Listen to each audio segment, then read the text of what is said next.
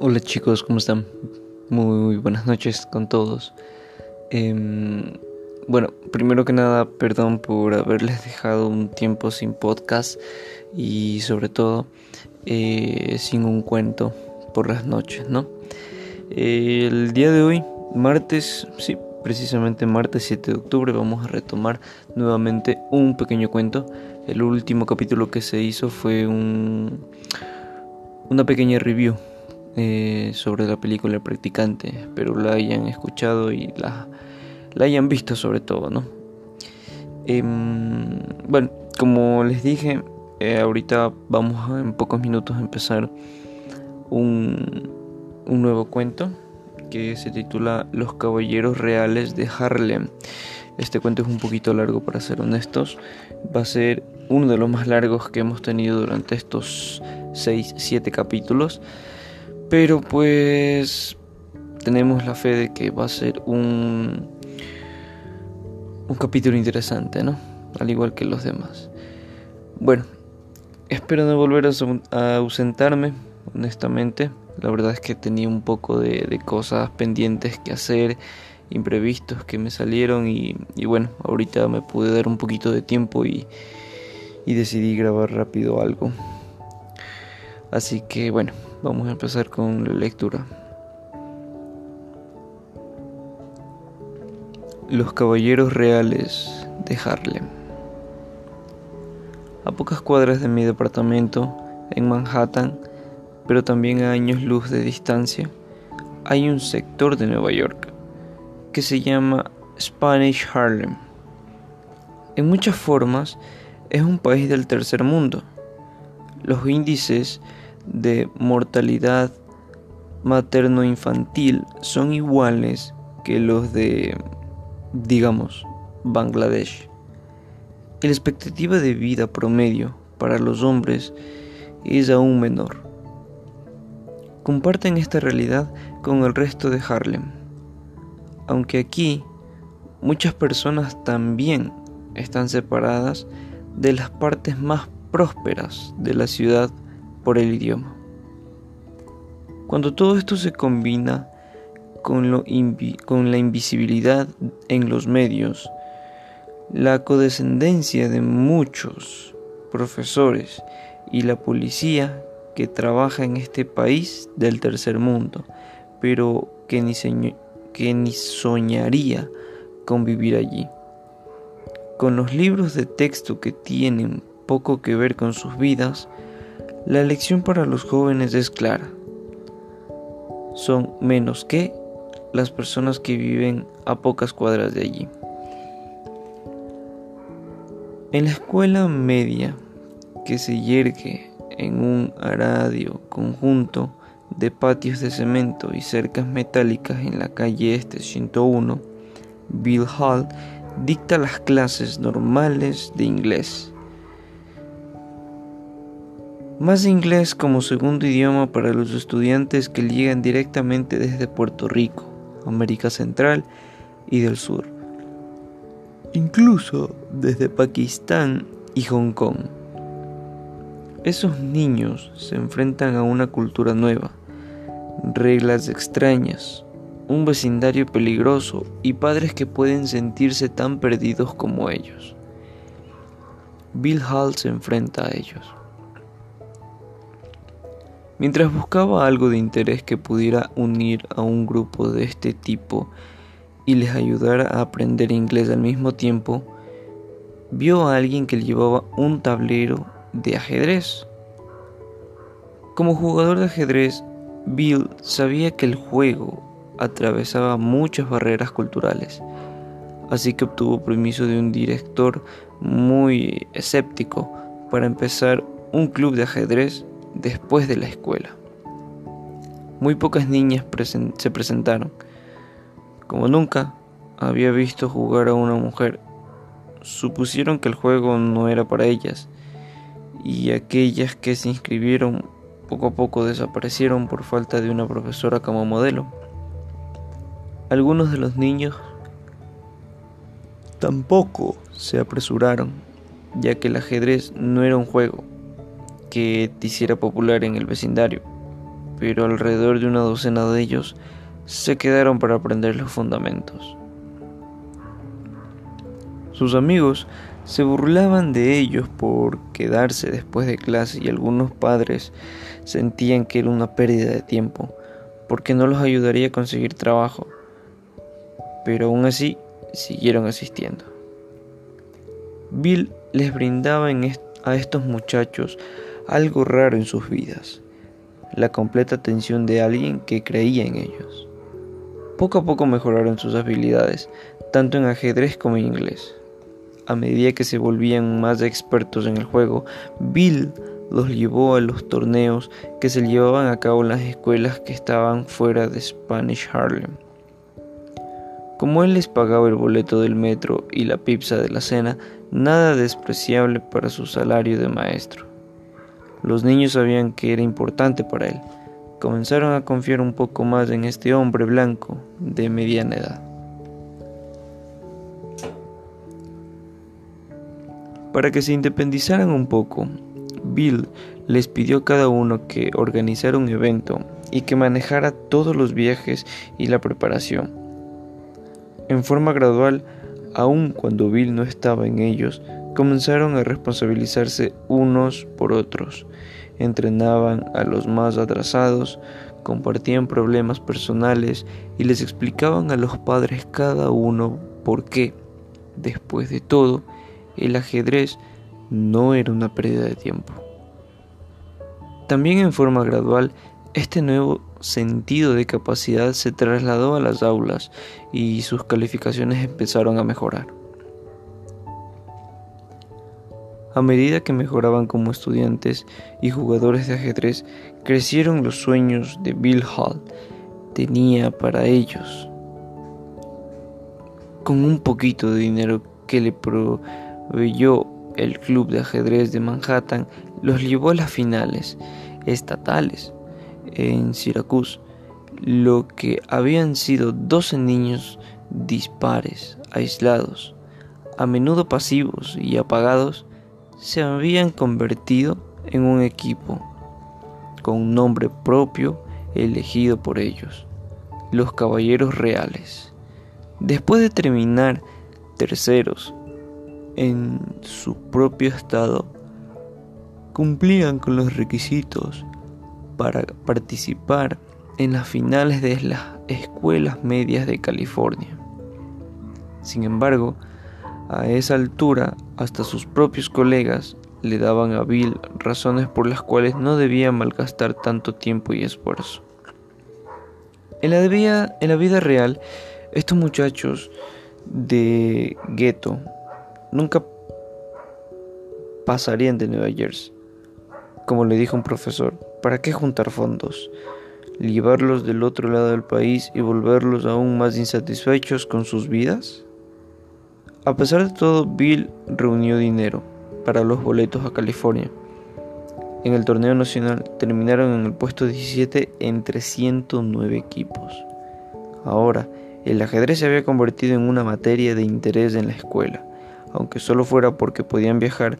Un día que estaban en el club de ajedrez de Nueva York, el equipo conoció a una jovencita de la Unión Soviética, que era la campeona mundial femenina.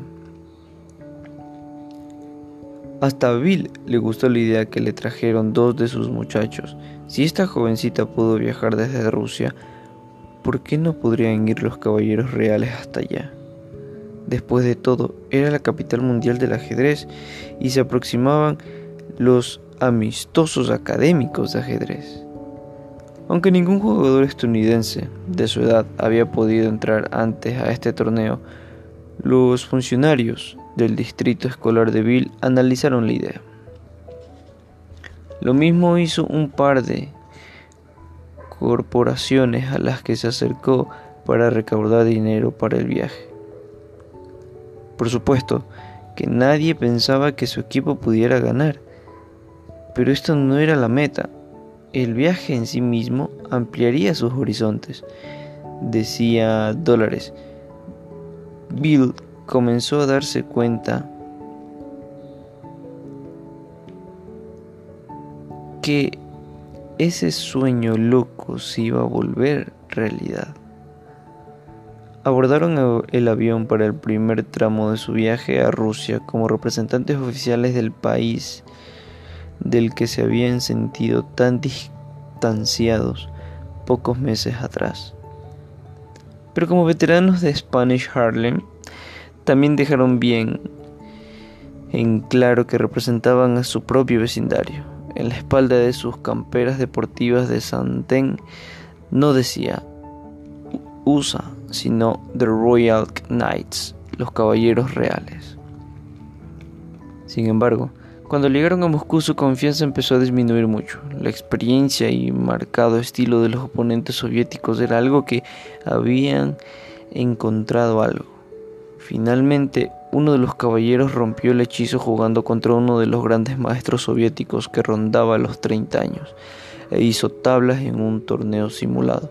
Después de todo, los rusos no eran invisibles, eran personas como ellos, Después de eso, los caballeros ganaron la mitad de las partidas e incluso descubrieron una ventaja propia en el evento especial de ajedrez de velocidad. A diferencia de los jugadores soviéticos a quienes se les había enseñado que la lentitud y la deliberación eran virtudes, los caballeros tenían un estilo callejero que los hacía veloces y precisos. Cuando llegaron a Leningrado, para participar en la bien nuevamente, aunque habían sido seleccionados al azar por su necesidad de aprender inglés, no porque tuviera talento para el ajedrez, y aunque solo hacía pocos meses que jugaban, ganaron una partida y lograron tablas en otra. Cuando los caballeros volvieron a Nueva York, estaban convencidos de que eran capaces de hacer cualquier cosa. Era una convicción que iban a necesitar. Pocos meses después, cuando fui al salón de su club de la escuela media, Bill Hall, un amable hombrón que rara vez se enoja, estaba furioso por un enfrentamiento que se produjo entre uno de los miembros del equipo puertorriqueño y una profesora blanca. Bill urgió al muchacho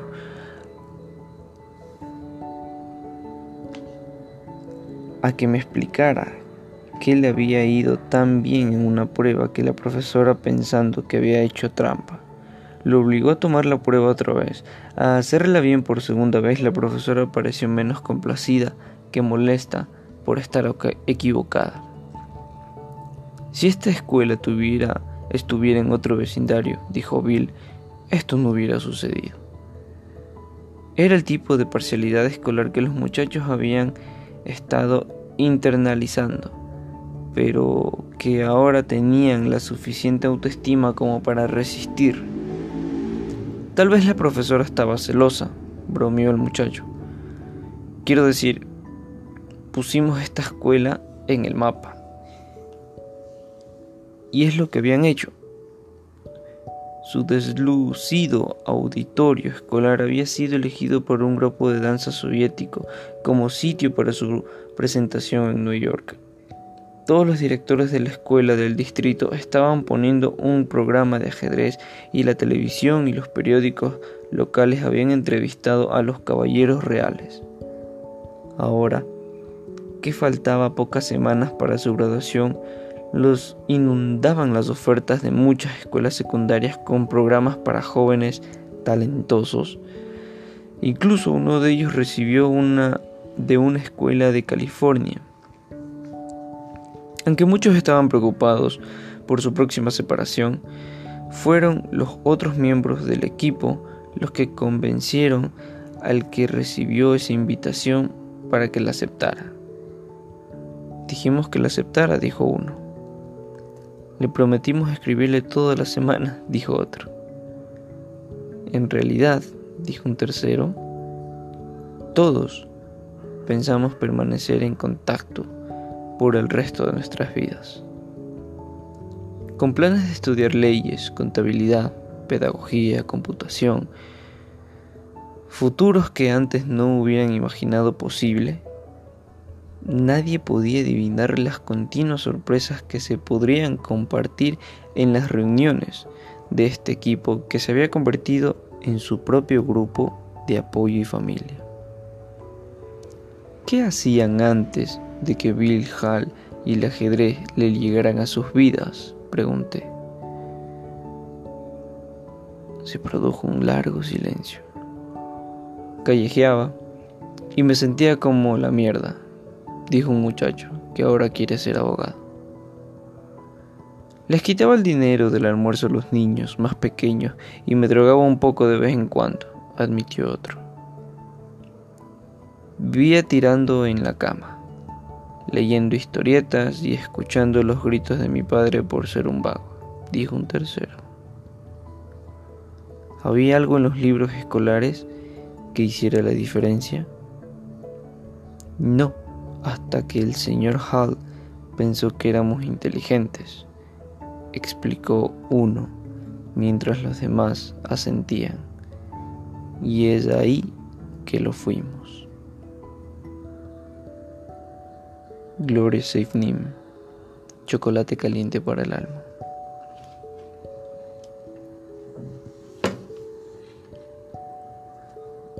Bueno chicos, ese ha sido pues el relato del día de hoy, la lectura.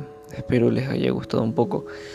Perdón, de verdad, de corazón, perdón por los errores que he cometido. Eh, estoy, para serles honesto, cansado. Está que, mm, mejor dicho, estoy me muero del sueño, pero quería grabar algo. Quería grabar un poquito, quería hablar, compartir con ustedes estos pequeños 16 minutos, 17 minutos, me imagino que 18 minutos no va a pasar este podcast, así que ya terminará pronto, ¿ok? Eh, con respecto a la lectura me pareció bastante muy interesante, Uf, increíble incluso, eh, me recordó a una de las películas que generalmente se ve, bueno, yo lo vi en la universidad, pero, pero generalmente se la usa en, en temas educativos o en áreas educativas, mejor dicho, ¿no? En este momento no recuerdo el nombre de la película, para serles honesto, pero sé que hay una. Hay una película que trata técnicamente el mismo contexto, temática y todo con estos muchachos. Em, bueno, creo que eso es todo chicos.